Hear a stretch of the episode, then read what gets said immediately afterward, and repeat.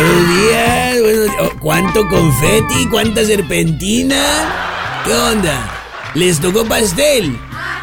Ya ni los narcos se organizan una fiestota así como la que se organizó el presidente.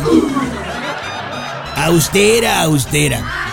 A usted era al que yo le pagué su pasaje y sus comidas para que fuera.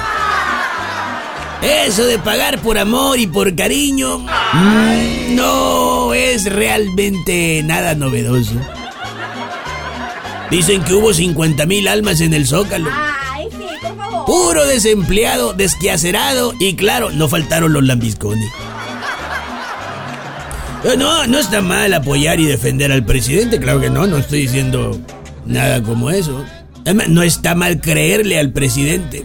Lo que está mal es enojarse y no creerle a los que no le creen al presidente.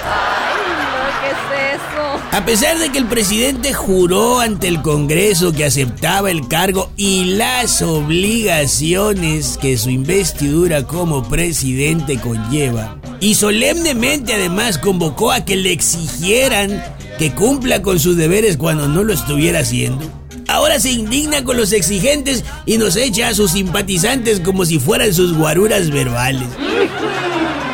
Digo, una cosa es haber votado por AMLO, que yo voté, y otra cosa muy diferente es creer que solo porque voté por AMLO, tengo que también regalarle mis ojos, mis oídos y mi voz.